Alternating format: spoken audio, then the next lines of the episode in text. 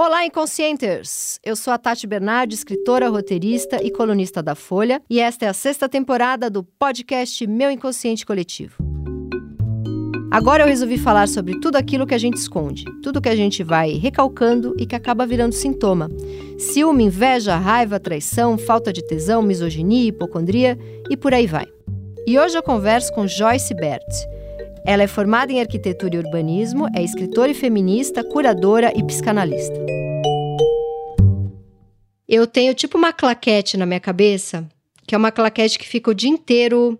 Próxima cena, a idiota. Eu comecei é, a ler bastante livro feminista, principalmente feminismo preto, e eu fui tomada por uma onda muito paralisante da minha vida, porque eu era toda montada num personagem de uma mulher que conta sobre a sua vida de minoria, né? Por ser mulher, os machismos que eu sofri em agência de publicidade, as dificuldades que, por ser mulher, eu enfrentei no mercado editorial e nos jornais e nas revistas, e como é sofrida a vida de uma escritora mulher que vem da, da Zona Leste, né?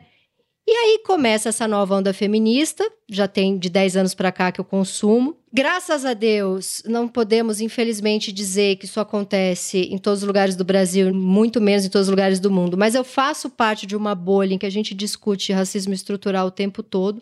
E o que está acontecendo comigo, eu tenho um, uma coisa que fica o dia inteiro, tipo, cala a boca branca.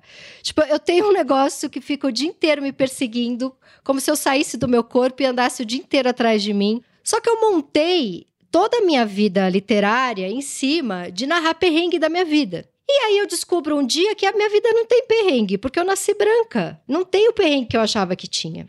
Então você que está aí ocupada, trabalhando, né? Você que é urbanista, feminista, escritora, faz milhares de coisas, vai parar agora alguns minutos da sua vida para falar com quem? Com a imbecil aqui que está achando que está com um bloqueio criativo. Porque tudo que eu começo a escrever, eu falo, tá bom, Branca, agora joga fora, porque nada disso aí é sofrimento, nada disso aí é problema. Aí eu vou contar de um assédio que eu sofri na época que eu trabalhei em agência.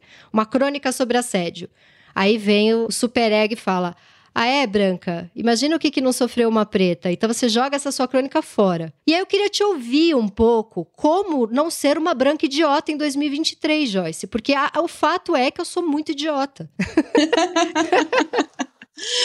Olha, eu acho que nesses tempos de, de narcisismo autorizado, auto-autorizado pelas redes sociais, Sim. A gente é, não se levar tão a sério, brincar, e, enfim, assumir, inclusive publicamente, as nossas limitações, que todos nós temos, não são poucas, né? Eu já acho que é um grande exercício de autoconhecimento, enfim, de crescimento, de expansão mesmo uhum. da nossa personalidade e tal. Agora, o que acontece é o seguinte: as pessoas muitas vezes, ou, na, muitas vezes não, na maioria das vezes, né?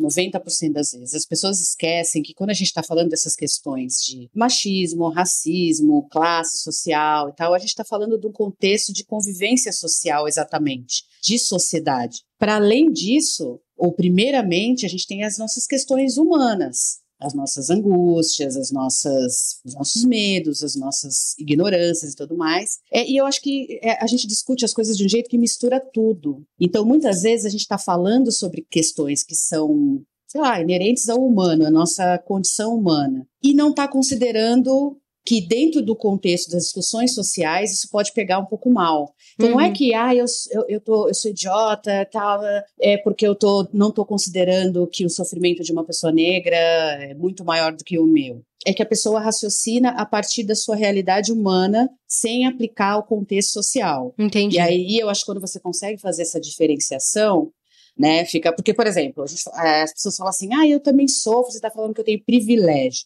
Uhum. Quando a gente está falando em privilégio, é privilégio social, não é privilégio humano. Uhum. Porque sendo negro, ou branco, ou asiático, enfim, você vai estar sujeito ao câncer, à depressão, uhum. a um casamento falido, a, a um chefe, a decepção, a, a tudo. Uhum. É, só que num contexto social, para além dessas questões humanas, você tem um, um relaxamento, porque algumas portas ou se abrem mais facilmente para você ou te dão uma chave que em algum momento você consegue alcançar e minimizar os estragos. E aí é importante ter essa noção, primeiro de tudo, né? E acho que é importante também não só ter essa noção, mas, mas conversar, falar sobre isso.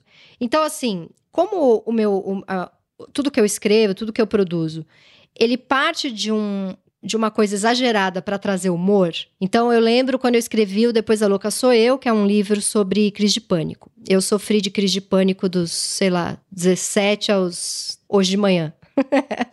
eu tenho muita crise de ansiedade. E aí eu lembro que eu vendi essa ideia lá para acompanhar das letras, que eu queria falar sobre crise de ansiedade, um monte de gente estava falando sobre crise de pânico. Eu comecei a escrever o livro quando eu estava na metade do livro, isso já deve ter uns sete anos mais ou menos. Eu lembro que eu falei pro editor, cara, a gente não pode lançar esse livro, porque eu sou uma branca que mora na Zona Oeste, contando que tenho medo de pegar o avião para fazer reunião, que fico aflita quando eu tô parada no trânsito, que tem crise de pânico, é, sei lá, em lugar fechado, claustrofóbico. Tipo, ah, então é uma branca que pode, que tem acesso a reuniões, que ela precisa pegar avião, e que, ah, meu Deus, tem um carro e tá parada no trânsito. Dane-se, né? Tem gente que tá sendo encoxada no ônibus de pé e não. Enfim, eu comecei a achar que aquilo era uma imbecilidade, que qualquer angústia, qualquer dor que eu pudesse sentir era uma imbecilidade. Eu quase não lancei o livro. Mas eu tinha um contrato, eu lancei o livro, para minha surpresa, ele é um livro que ninguém ficou me acusando de ser um, um, uma chatura mimimi de branca. E um monte de mulher preta, periférica. Eu cheguei a, a, a falar sobre esse livro numa reunião que a Globo montou só para é, mulheres indígenas. E todo mundo se associava com a questão das crises de ansiedade. E aí eu vi que no meu medo de ser preconceituosa, eu estava sendo preconceituosa de achar que falar de angústia podia me colocar no lugar de uma pessoa classista. Você vê que você levou um relato seu das suas sensações, que são questões humanas. Uhum. Você pensou que as questões sociais poderiam distorcer um pouco o significado disso, mas as pessoas que tiveram contato elas captaram isso, porque humanamente falando, nós somos todos iguais. Sim. Né? Então, quando alguém fala, ah, somos todos humanos, não está mentindo, está falando sério, nós somos humanos, todos iguais, em, diver em diversos é, contextos de, de, do ser humano. Agora, é a sociedade que nos difere, né? Então, a gente vai ter muita coisa em comum quando a gente pensa no humano propriamente, mas quando a gente vai para o contexto social, essas diferenças elas marcam um, uma vivência, elas marcam um território que muitas vezes aquele que não sai da perspectiva única e exclusivamente humana acaba negligenciando, entendeu? E aí, como faz quando você não é uma escritora militante? Eu acabei me tornando um tanto militante com o aparecimento do Bolsonaro e, e, fascismo, etc., foi impossível nos últimos quatro anos a gente não militar. Mas como eu venho de uma literatura de humor, eu não tenho muito uma capacidade militante de. Às vezes eu acabo militando sem querer, porque, enfim, só de eu ser mulher, feminista e, progressista e de esquerda, a gente já está militando mesmo achando que não está. Mas assim, eu acho que tem uma preocupação o tempo inteiro, e eu leio bastante, principalmente feminismo preto, que é completamente diferente de ler livro só feminista. É impressionante como é muito mais potente, mais forte, você entende mais. Mas eu tenho essa preocupação de, mesmo nos meus livros, que são extremamente ensimesmados, toda a minha literatura é a literatura da autoficção, da, da coisa autobiográfica, da crônica, eu tô me narrando o tempo todo. E eu sou uma mulher branca. Então eu preciso aprender a fazer o exercício de não perder essa minha característica, mas trazer essa noção, trazer essa coisa de que eu não sou eu não tô cega para o que está acontecendo no mundo, mas é, é, é, difícil esse exercício. É difícil, porque a minha personagem sou eu e eu sou uma mulher branca. E para além disso, tinha toda uma trajetória do herói que eu gostava de contar, né? Dessa menina que nasceu na Zona Leste e, e morava perto do Corinthians e vem de uma família que não é uma família intelectualizada, eu não fui estimulada, não tinha muito livro em casa, então eu, eu vinha dessa grande trajetória do herói quando eu percebi que ela é, essa, é, essa minha narrativa era ridícula. Quer dizer, eu não sei se ela é ridícula, ela te soa ridícula. Uma branca que quer escrever um livro sobre o que ela passou na vida para chegar onde chegou, te soa um livro muito ridículo? Porque a mim começou a soar profundamente ridículo.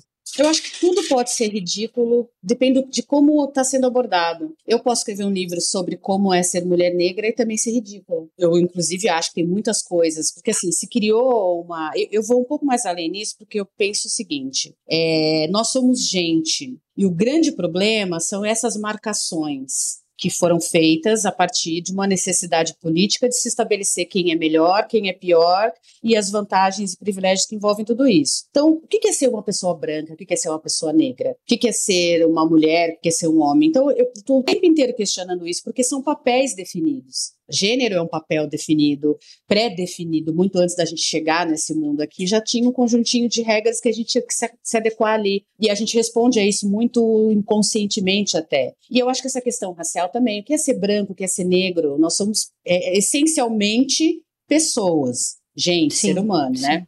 É, agora, eu vejo, por exemplo, que hoje em dia se criou um, um, novo estereótipo que é mulher negra. Então as pessoas começam a descrição, né, nas palestras, nas é, rodas de bate-papo, tal, as pessoas começam dizendo assim: eu sou uma mulher, eu sou uma mulher preta, periférica, né? quer dizer, ela não está dizendo nenhuma informação sobre o humano que contém ali atrás sim. daquela imagem. Sim, sim, entende? Sim. Então nesse sentido, eu acho que qualquer pessoa pode escrever um livro, pode cantar uma música, pode falar alguma coisa que soa ridículo porque ela vai por um caminho onde ela reforça esses padrões é, já estabelecidos pela sociedade. Então, tipo, é. você sabe, né? Eu, como mulher branca, eu choro mais fácil, eu sou mais sensível, porque o mundo hum. fez de mim uma mulher branca, sexo fraco. Sabe essas coisas assim? Sim, sim, sim, sim. É bem ridículo. Eu acho que não ser ridículo é, ir por esse caminho. É, porque parece que quando o branco está tentando parecer muito antirracista, ele, ele comete racismo na tentativa de ser muito antirracista. Então, assim, Durante décadas não se olhou para a dor do preto. Agora, pelo menos na minha bolha, a gente olha tanto para a dor do preto que só o preto pode sentir dor. Isso também é uma forma de racismo, não é? Claro. É muito, é muito delicado. E eu acho assim, é perigosa essa conversa. Eu tô, eu tô falando de coisas que não se fala, mas é porque eu não aguento a simplicidade da, da, da esvaziada de uma hashtag, sabe? De ficar, sabe? De, de não entrar nisso, porque, enfim.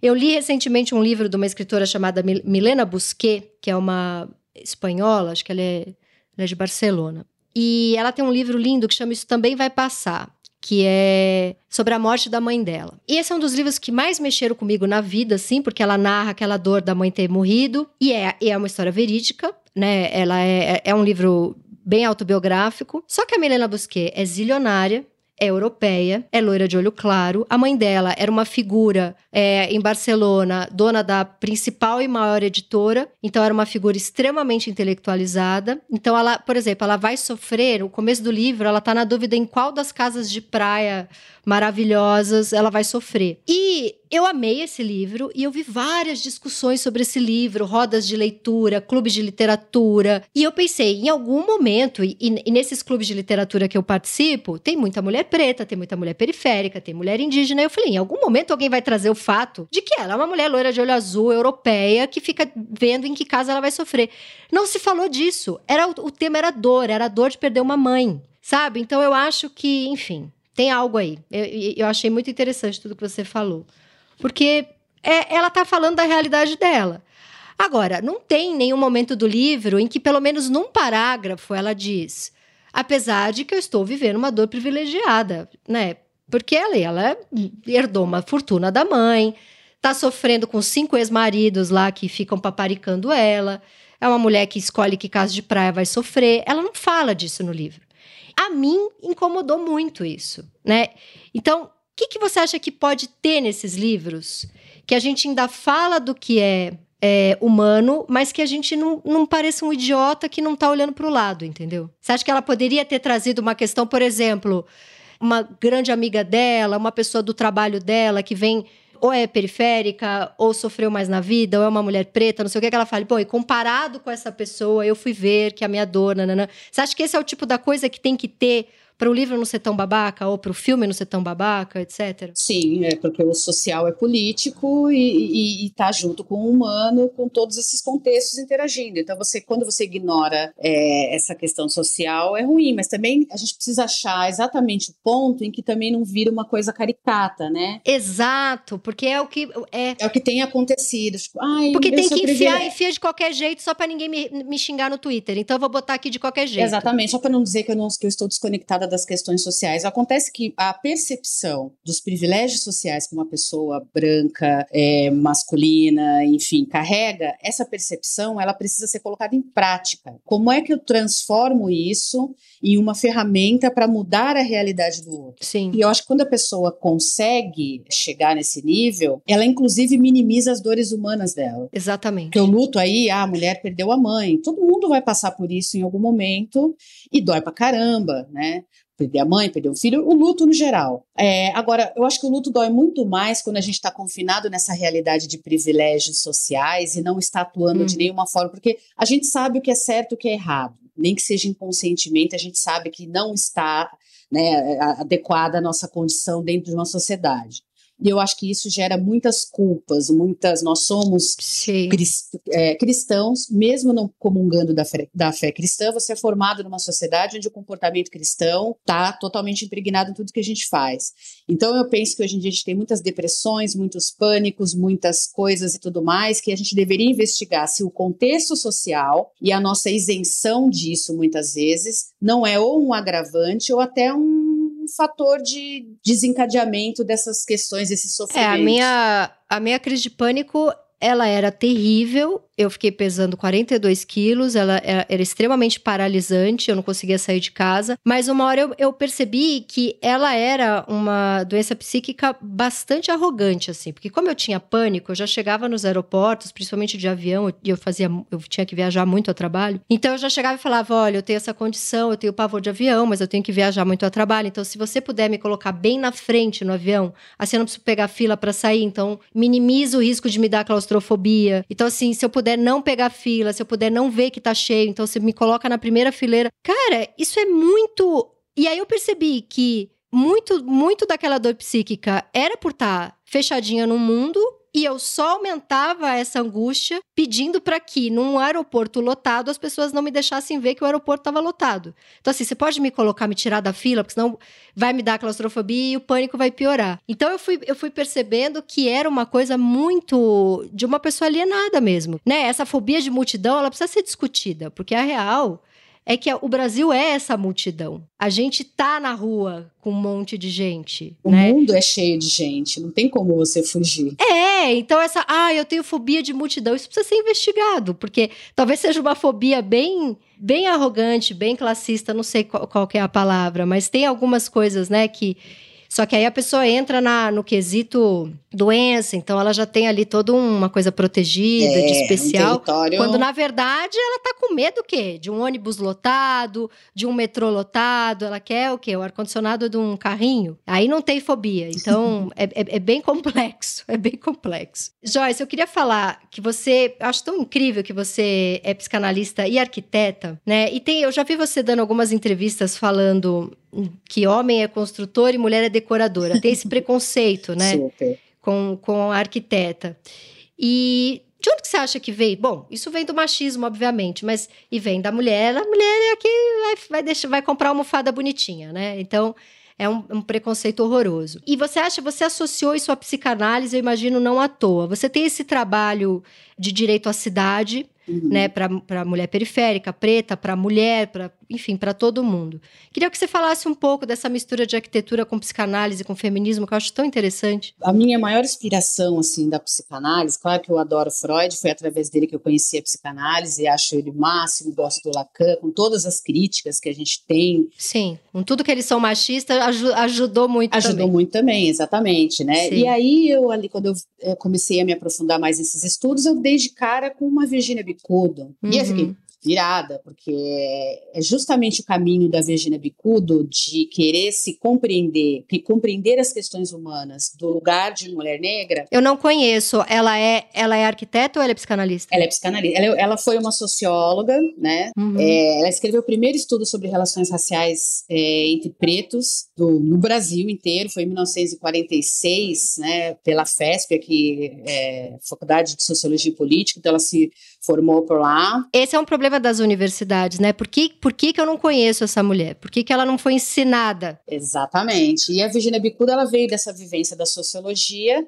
Só que as, as, angústias humanas dela, sendo uma mulher negra, ela era uma mulher negra clara, o pai dela negro escuro, a mãe dela é descendente de italiano e tal, então ela era uma mestiça. Então ela foi estudar psicanálise. Então, na verdade, a Virginia, Virginia Bicunda é um personagem fundamental na psicanálise brasileira, porque ela sistematiza a psicanálise aqui para o Brasil. Ela cria uhum. um instituto, ela e ela foi a primeira psicanalista não médica. Sensacional. Então, isso ela é, ela é de que de que década? De que... Ah, é, a, da década de 40, década de 50 uhum. ali, ela é quase que né, nossa contemporânea praticamente, século passado Sim. ela estava por aí. É, não lembro exatamente, acho que ela morreu 2000, talvez. Enfim, eu sou, eu sou, péssima com data. Mas a Virginia Bicuda era socióloga e era psicanalista. Ela se aprofundou nisso, saiu para estudar, voltou para o Brasil, colocou tudo isso em prática. Teve um programa de rádio falando sobre psicanálise, né? E aí, quando eu comecei a estudar a vida dessa mulher, eu cheguei até ela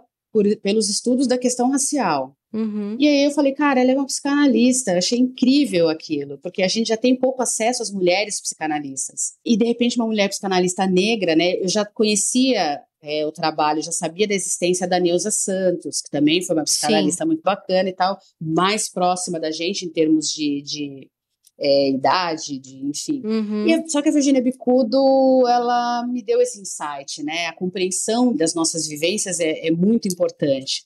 E a psique está em tudo, tudo que a gente faz. Você vai fazer um projeto de um prédio, essa coisa mesmo da, da, da diferença entre homem e mulher, tratamento dentro da própria arquitetura, a maneira como a cidade se comporta, ela é um reflexo. A arquitetura, ela, ela diz muito sobre o quem é a pessoa, o que é o lugar, o que vai acontecer ali, né? Ela diz tudo. É, a arquitetura, através dos símbolos, ela vai manifestando a personalidade de quem construiu, de quem está usando. Existem segmentos da, da, da, arquitetura que são focados nisso. Eu tive uma professora de projeto na faculdade que era psicóloga. Né? Tem a psicologia das cores, que também entra nessa discussão sobre arquitetura. E quando você passa para a cidade, uhum. tem a questão dos prédios, dos carros, do barulho, de uma série de coisas que, que influenciam o funcionamento da nossa psique muito mais do que a gente consegue entender. E como que é seu trabalho hoje, disso que você fala, que eu já vi também em várias entrevistas suas, do, do direito à cidade, que eu acho sensacional. Como que você mistura essa sua experiência de arquitetura com feminismo e psicanálise para trazer isso do direito à cidade? É, eu me formei em arquitetura e urbanismo e fui direto trabalhar com, com, as questões urbanas, né, com regularização fundiária, remoção, em áreas de favela. Então, o meu, o meu olhar foi totalmente voltado para esse campo. Eu nunca trabalhei com projeto de edificação, de prédio, tudo sempre foi mais focado na cidade, né? Uhum. E as minhas reflexões sobre isso foram é, caminhando, né? E você, em contato com essas pessoas, faz também um empoderamento daquelas mulheres que estão ali? Você usa a psicanálise também para para trazer elas? Porque eu imagino que você possa misturar essas duas coisas de um jeito tão único e fundamental. Para mim, é, faz parte da minha personalidade. Eu acho que está tudo junto e misturado. Sim. Eu não consigo compartimentar hum. as coisas. É, sim. Eu acho que tudo que a gente vai aprendendo, tudo que a gente vai, vai se somando e, e vai dando tom daquilo que a gente está produzindo. Então, eu vou escrever alguma coisa, eu vou passar por esse pensamento eu vou falar sobre cidades, eu vou pensar nessas questões também. Semana que vem eu vou falar, vou mediar uma mesa falando sobre Lina Bobardi, né, que foi uma mulher extremamente importante na história da arquitetura, que querendo ou não, ela trouxe uma, uma leitura de edificação que evidenciava essa questão do, do, machismo dos arquitetos, dessa coisa da, da manifestação, porque os homens na arquitetura, eles projetaram toda a, a, aquela ideia de masculinidade. Força, prédios para cima, tudo lembra falo, cidades, capitalismo. Totalmente, sim. totalmente. Eu falo que sim. as cidades são A arquitetura fálicas. é, mas é, é, as cidades são fálicas, totalmente. Né? E tem essa disputa, o prédio mais alto do Exato. mundo, né? Ah, porque de lá de cima você vai ver tudo vai dar um enjoo desgraçado. Para que que precisa fazer o prédio mais alto do Exatamente. mundo? É uma reafirmação do poder masculino o tempo inteiro ali, sim, né? Sim, sim, as cidades são muito masculinas, né? Tanto que é E assim, a gente já anda na rua com medo por ser mulher medo de sofrer violência. E a arquitetura da, das grandes cidades, ela também já dá um certo medo. Eu tenho mal-estar em vários lugares que eu vou, né? E, e, e, é muito interessante isso, dessa, dessa arquitetura meio violenta, masculina, do falo, uhum. né? Principalmente em cidades uhum. urbanas. Isso do é muito concreto, forte. né? Tudo quadrado, do concreto, as mesmas sim. formas. é, devastação da natureza, Frio. falta de arborização, falta de flor, falta de flor, né? Aquele sistema construtivo sempre repetitivo também, aquela coisa do, do né, das estruturas muito rígidas, muito, enfim, é, é, bastante. Não é uma, não só é uma arquitetura masculina, como é uma arquitetura masculina conservadora, né? Exatamente. É a, gente a, gente não questiona. Eu quando tenho que, sei lá, calha de eu ter uma reunião no, na Vila Olímpia, eu já levo um vonal. Falo, eu vou passar mal, aqueles prédios, é um negócio, né? Tem alguns bairros que são mais masculinos. A Vila Madalena, ela dá uma acolhida, assim, né? Tem um quê tem, de mulher. Tem assim, coisas né? na cidade. Quando você, quando você olha, por exemplo, o MASP, você está falando da Lena Bobardi, mas você percebe Sim. que, mesmo que você não saiba que foi uma mulher que projetou aquilo ali, faz todo sentido porque ele tem algo faz de acolhedora. Faz todo sentido. Ele é acolhedor, ele é lindo, é ele é aglutinador. Mãe. As pessoas vão se manifestar, vamos nos encontrar no vão livre do mar. Isso é lindo, olha só. Quando a gente vai se manifestar, a gente vai no vão livre, que já lembra uma vagina do MASP. Não que seja, não estou dizendo que meu vão é livre para os ouvintes do podcast. Mas enfim, não é um falo, é um lugar de acolhimento, é um buraco, é maravilhoso. E a gente está falando de arquitetura, eu pensei em arquitetura de redes sociais, que também é um lugar que está muito difícil, porque agora a, a, a, moda de tudo é vídeos curtos, né? Então, é, é o TikTok vídeos curtos, o YouTube já sacou que estava perdendo muita audiência para o TikTok, já tem uma ferramenta de vídeos curtos agora no YouTube. O Instagram com Stories também vídeo curto. Twitter tem um número que não pode extrapolar do que você tem a dizer. Isso para você que é arquiteta e do movimento feminista, não te dá uma certa aflição de que nada aprofunda? Total, totalmente, há muito tempo. Não é uma arquitetura, as redes sociais para ficar no tema da arquitetura, a gente não está numa arquitetura do não aprofundamento, Sim. a gente está vivendo a arquitetura do. As pessoas, por exemplo, falam: nossa, eu não consigo ler a revista Piauí, porque o negócio tem 10 páginas, a gente, ninguém consegue aprofundar num tema. Exatamente. Desde que quando o pessoal, lá na época ainda que o Facebook ainda era muito né, visado e tal, a gente estava muito ali interagindo por ali, eu, eu ficava assustada com as pessoas assustadas com textão. Eu falava, mas que textão? Isso aqui não dá nem um, não dá uma página de caderno. Isso aqui não é um décimo décimo do que eu quero Exatamente, te dizer. não é um décimo do que eu quero te dizer, não é um décimo da, da, da, necessidade das palavras quando a gente está se comunicando. Então, acho que essa arquitetura das redes sociais, ela, ela, é limitadora nível máximo, assim. Não, e aí todo branco está protegido ali, porque todo branco começa com a frase. Bom, de dentro do meu privilégio, Exatamente. tipo, tenho noção... E aí vai um textão da, manda um textão de branco ali, mas só porque falou a frase de dentro do meu privilégio, ele acha. E não aprofundou nada, em nada, nada, né? E isso é uma crítica a mim. Isso é uma crítica a mim. Eu vivo numa bolha eu fico achando que eu sou progressista. E a gente vai se encaixando nesse modelo, porque eu, antigamente eu escrevia mais, comecei a achar, não, eu sou muito prolixa, eu tenho que, eu tenho que me adaptar a esta linguagem. Né? Na verdade, o que a gente deveria era estar tá brigando para ter mais, porque as pessoas não querem ler, elas querem ver Aí você faz um vídeo curto, Sim. esse vídeo tem que ter uma dancinha, porque senão as pessoas também vão ficar Sim. entediadas. Então, quer dizer, é um imediatismo da comunicação que vai gerar algum ônus para as pessoas, né? Não, já, gente, assim, a desconexão entre as pessoas, né? Eu tenho muito essa preocupação com a minha filha, porque no caso da minha filha, o cérebro ainda está formando, né? O aparelho psíquico ainda está em formação. Os adultos, meus amigos adultos, que ficam o dia inteiro consumindo vídeo curto, matéria curta, o dia inteiro computador e celular. Primeiro que assim, o boom de pessoas da minha idade que não enxergam mais, que assim, óculos bifocal com 35 anos de idade, multifocal, bifocal, sei lá como é que fala, eu fui no meu oftalmo, eu falei, eu não sei o que tá acontecendo, eu parei de enxergar. Ele falou, você e a cidade uhum. inteira com a sua idade não enxerga mais. Porque a gente não olha mais pra janela para ver nada longe, é tudo pertinho, é celular, iPad, televisão e computador. E eu acho que isso gera uma atrofia mesmo. A semana passada, retrasada, teve. Eu, eu sou muito fã de basquete, então eu acompanho. Que legal. Chatinha mesmo, de estar vendo todos os jogos e tal. Sabe tudo. Tento. Aí teve o LeBron James que bateu um recorde, virou o maior pontuador da história e tal, foi um momento único, não sei o que lá. E aí tiraram uma foto e tava todo mundo, no momento da sexta, que fez ele virar como o maior contador da história. Mexendo no celular. Filmando. Aí eu falei assim, filmando. Ah, filmando. Aí tinha só uma, uma ou duas pessoas que não estavam. Aí eu falei, olha, isso daí, sabe o que, que é? É o apego das pessoas a uma realidade que deveria ser guardada no coração, na mente. Quer dizer, você, a emoção é porque se ela momento, não reportar, ela não exatamente. viveu. A pessoa não Se eu não mostrar para o outro, Exatamente. eu não vivi. Fica um apego Então, ali. eu não vou tenho viver. que clicar isso aqui, porque depois eu vou ver, eu quero mostrar para não sei quem. E a emoção do momento, ela vai meio que diluindo ali, né? Por conta disso. Nos Sim. shows acontece, as pessoas têm reclamado. Show, teatro, todo lugar onde se junta pessoas para assistir um espetáculo. Tá todo mundo ali apegado à imagem, muito mais do que a sensação que aquilo está provocando, né? Sim. Tem um lugar que eu vou muito em São Paulo que chama Ponto de Luz, que eu amo, é pertinho, é duas horas de São Paulo. E é um lugar tão lindo, com um monte de cachoeira tal.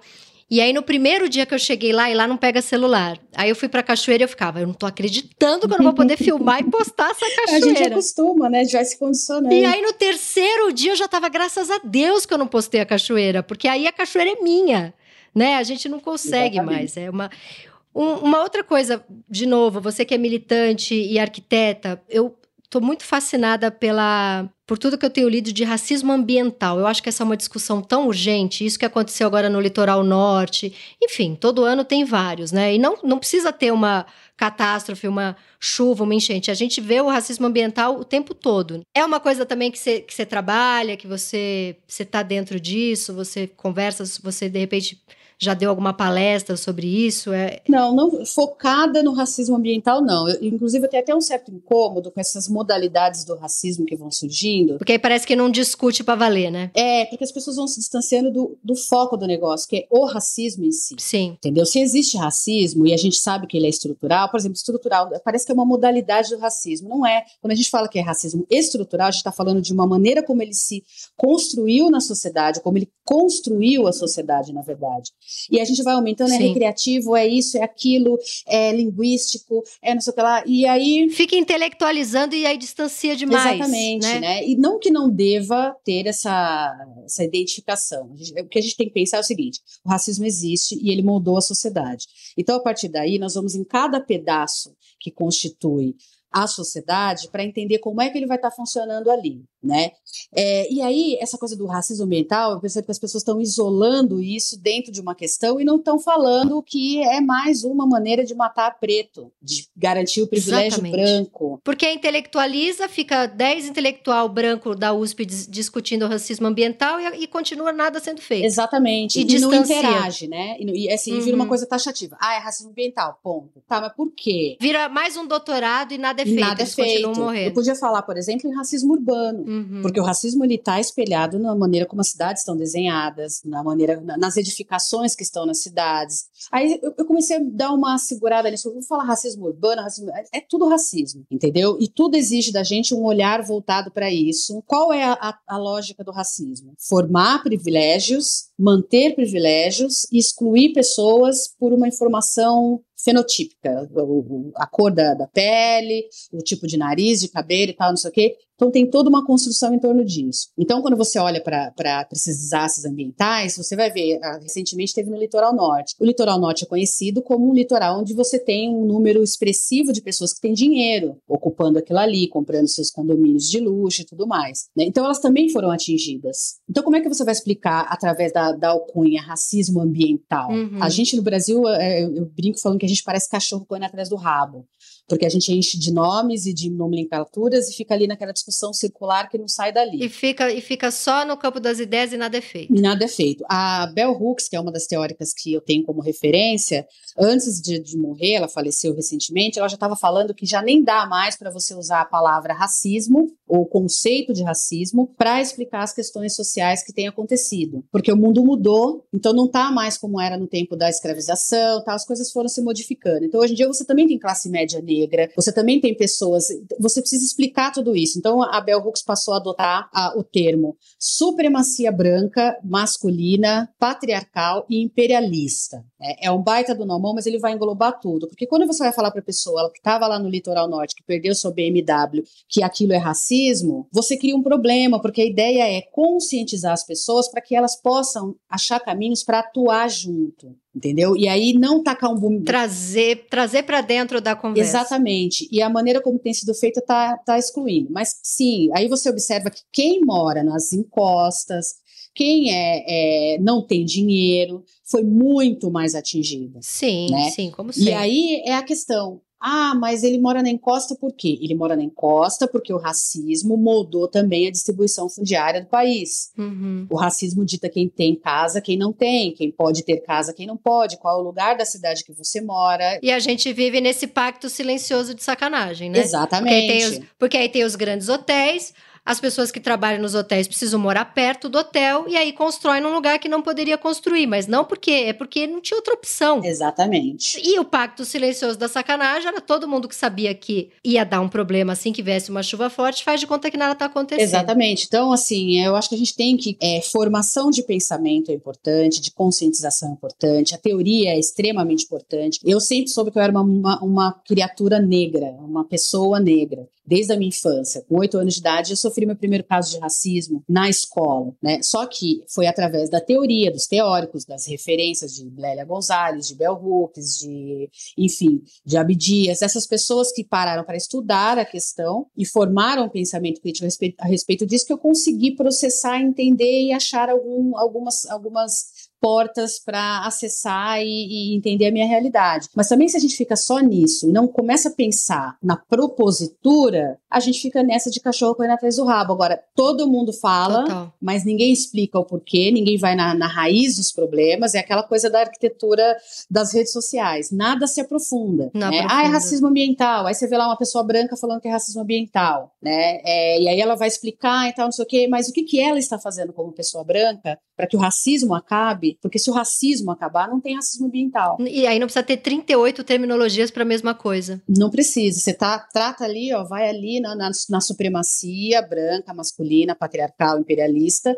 Você resolve por esse caminho e todos os outros vão se dissipar porque são microcélulas de um mesmo problema. Olha, mas se você, se você falar para um cara da BMW, você é racista, você não vai trazer ele para discussão. Mas se você falar, você é um supremacista branco, como que é, eu adorei. Você é um supremacista branco, patriarcal do patriarcado, barará, você também não vai trazer ele para discussão. O que eu acho é que o cara da BMW não vai vir para discussão nunca. Esse a gente tem que desistir. Ele tem, acho que a quinta geração de filho dele, quando todo mundo torrar o dinheiro, porque ele vai ter um monte de geração que não vai trabalhar, porque é sempre assim, né? Vem umas três, quatro gerações de encostado. Aí, quando na quinta geração tiver um ali que não vai ter dinheiro, talvez ele pare para. Você não traz ele para discussão, mas você enquadra ele numa categoria da qual ele não vai poder fugir. Porque está todo mundo é, escondido atrás do pilarzinho do racismo estrutural. Se o racismo é estrutural, Isso, agora entendi. Né? Agora entendi. Ah, porque ah, não é culpa minha, eu nasci é isso, assim, porque eu vim de uma família que. Ah, é o racismo estrutural. Tem, tem amigo que até fala assim: ah, racismo estrutural até o preto tem.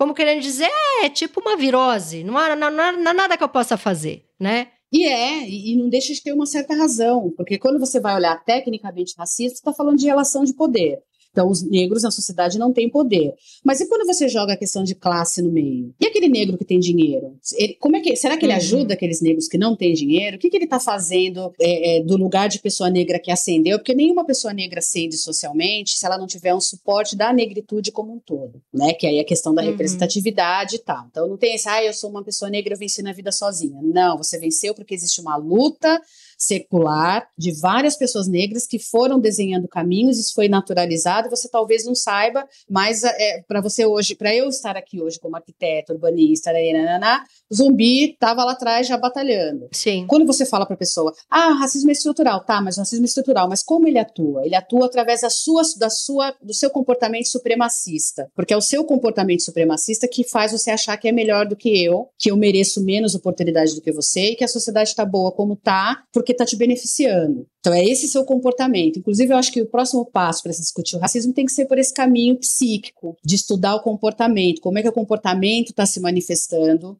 Né, a pessoa branca está se manifestando como diante do racismo, ele é estrutural, mas ele pegou ela em que sentido, como que ele moldou essa pessoa, e aí a gente vai desvendando muita coisa, inclusive a aceitação do negro com relação a muitas questões. Você foi. Isso que você está falando é muito sensacional. Você já leu aquele livro Hello Brasil, do Contado Caligares? Esse é um livro que foi uma porrada na minha vida. Eu achei esse livro muito bom, porque ele fala muito assim. Da, da, do embranquecimento que, que as cidades. Não, a gente precisa trazer os imigrantes italianos, espanhóis, não sei o quê, para ter um embranquecimento. Foi um ato extremamente racista. Só que esses imigrantes vêm e ficam trabalhando ali de um jeito que ninguém paga direito, eles são explorados, né? Então, na verdade, tem aquele branco que é o cara com dinheiro e tinha o racismo. Aí vem esses imigrantes que é quase um não lugar, porque eles são brancos, eles vieram para embranquecer e enriquecer a cidade, mas eles vivem num sistema análogo à escravidão. Se é que pode se dizer assim sem eu ser canceladíssima. Não dá para dizer porque um branco nunca vai saber como que é ser preto, mas eles vêm numa situação também de eles são dominados, né? Eles estão ali. É, daí você já entra no campo da questão de classe social. Mas esses brancos depois geram famílias, né? Que eu vejo aquelas famílias tudo sem dinheiro, tudo cagado da, da, moca, tem um monte de, de. Só que tudo bolsonarista, conservador, são racistas né? Porque, e, e aonde que está esse poder? Eles são todos uns cagados sem dinheiro, as, os bisavós vieram para sofrer pra caramba. Então é muito esse não, esse não lugar. Mas aí dá para você você pensar, eu sempre cito inclusive Racionais MCs, que tem uma música que tem uma determinada frase que resume tudo isso que a gente tá falando, que é preto e branco pobres se parecem, mas não são iguais. É isso aí. Então, por uma pessoa branca que tá toda ferrada na vida financeiramente e tal, se ela resolve dar uma virada na vida dela, ela consegue muito mais fácil, muito, muito mais, mais rápido. rápido. Se for um homem, então, nossa, ele consegue Sim. se estabelecer na vida. Se for uma mulher branca, ela também consegue. Ela vai ter lá uma dificuldade, vai, mas ela também consegue. Se for um homem negro, ele já vai ter que ó, amassar muito barro. E se for uma mulher negra, quase não vai conseguir. Entendi. Quase não vai conseguir. Ela vai conseguir por um golpe de sorte, assim, um milagre, né, da, da, da natureza. E, e assim, sabe, uma, é, uma questão que é muito séria hoje em dia essa desconexão das opressões como uma coisa que está tá interligada. Não dá para eu falar de racismo sem falar da questão de classes. Hoje em dia não tem como fazer isso. Não dá para eu falar de machismo, assim uhum. como não dá para falar de machismo sem falar de racismo. Essas coisas elas estão juntas, elas formam ali um, uma, uma ciranda, uma triangulação que vai dando vários níveis de vivência dentro da sociedade. Mas elas têm que ser observadas, porque sim, existem pessoas brancas que são pobres. E aí, quando você joga a questão do racismo, ela fala, mas eu também não tive condições. Né? E aí que você vai falar, mas você está dentro de uma supremacia, porque a informação visual da sua pele te coloca num patamar. Já te coloca nesse lugar. Né? Eu costumo dizer o seguinte: não importa que eu compre uma mansão nos jardins, eu sou sempre uma favelada, porque eu sou negra. Quem é a pessoa que mora na favela?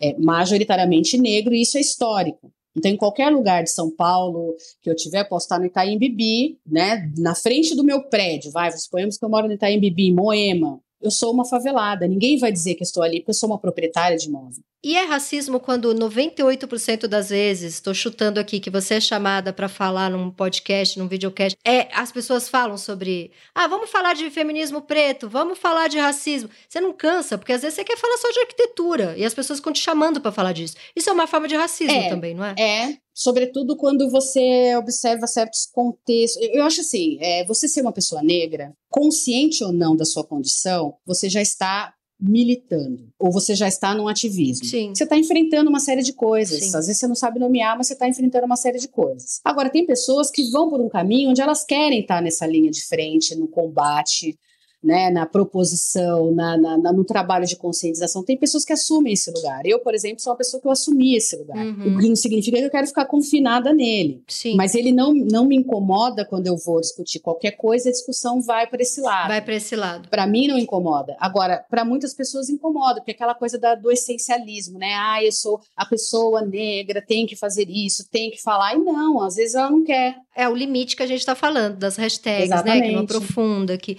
E é o que que a gente, e é o que você falou também dessa, dessa nomeação meio limitante, meio né, do até do que você falou do racismo estrutural, porque começa tudo a entrar numas caixinhas e não amplia, né? Não amplia. É uma burrice. Deixa eu fazer uma, uma última pergunta aqui para a gente encerrar. A conversa foi muito maravilhosa.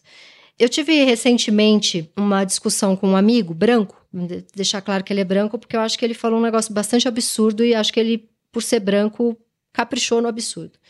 Que é o seguinte, eu fiquei muito fascinada pelo último disco da Beyoncé, essa conversa foi ano passado. E eu fiquei acho que uns seis meses obcecada que eu não conseguia ouvir outra coisa, eu ficava só ouvindo o último disco da Beyoncé. E a, esse último disco dela tem muito essa coisa de eu sou a número um, eu sou a poderosa, né? Isso, e, e a música preta tem muito isso, né? É, de uma forma meio estranha, tinha aqueles caras que faziam eles cheios de corrente de ouro em cima de carro, que aquilo é, eu, eu entendia que tinha uma força interessante ali. Mas também me parecia que eram os caras que podiam subjugar mulheres, então aquilo não, não, me interessava muito como mulher. Mas que tinha uma força ali que eu achava interessante. E, e, e assim, além de eu ser obcecada pela Beyoncé e amar, e, eu acho lindo quando ela se coloca nesse lugar, sabe? Eu acho importante. E esse meu amigo falou um negócio que eu acho que ele cometeu um, um baita de um racismo, ele insiste que não. Porque ele falou assim: ela ficar falando que ele é a melhor que todo mundo, ela tá repetindo uma coisa que branco faz e é escroto. Ela não pode fazer isso.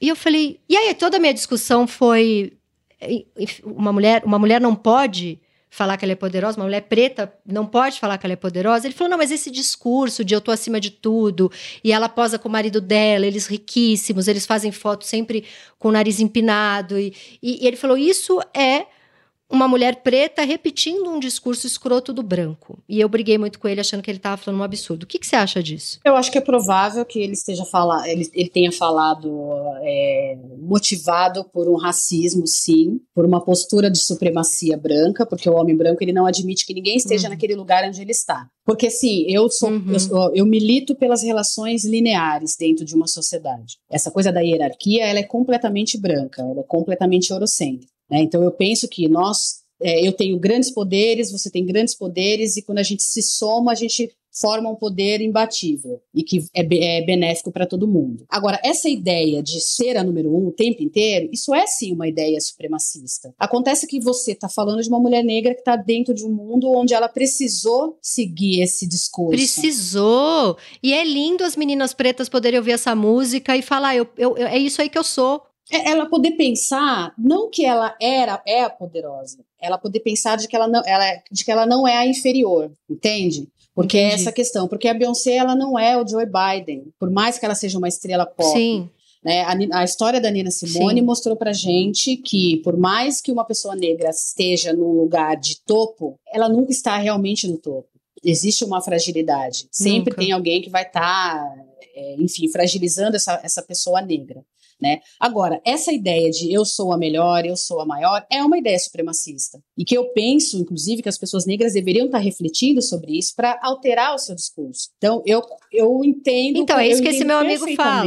A, a colocação da Beyoncé, é, ela estar nesse lugar e ela propagar esse discurso, como muita gente preta faz isso o tempo inteiro. Eu entendo perfeitamente e eu jamais uhum. vou apontar o dedo e criticar e falar, ah, você tá, não sei o que lá. Porque ela está reproduzindo um comportamento que é imposto ao negro. Uhum. Dentro da sociedade. Historicamente, o negro abaixo, o branco acima. Então, você vai em algum momento falar: se eu acessar tudo que o branco tem, aí eu estou acima dele, ou estou no lugar de topo. Mas as coisas não funcionam assim, né? Eu acho que a gente tem que lutar por uma sociedade onde essas práticas elas sejam desarticuladas, elas não existam mais. Uhum. Eu penso numa sociedade onde as hierarquias humanas não existam, onde a gente possa enxergar o outro como alguém é, que sente como a gente, que, que tem as suas características diversas, mas que não nos representa representa um perigo. E essa mentalidade de pensar as relações da, dentro de uma sociedade como é, melhor, pior, acima, abaixo, topo, base, isso nunca vai dar certo. Sim. Joyce, você é maravilhosa, eu ficaria aqui eternamente. Amei conversar com você. Também amei conversar com você. Eu gostei muito, muito, muito. Super obrigada. Eu que agradeço. E é isso, arrasou. Eu que agradeço, obrigada, parabéns pelo seu trabalho, você é uma pessoa incrível. Esse foi o meu Inconsciente Coletivo, o podcast para onde a sua neurose sempre vai querer voltar. Eu sou a Tati Bernardi e a edição de som é da Zamunda Studio. Os episódios do meu Inconsciente Coletivo são publicados toda sexta-feira nos principais agregadores de podcast. Escute seu inconsciente e siga a gente para não perder nenhum programa. Ah, e aproveita e dá cinco estrelinhas também. O ego agradece. Até semana que vem.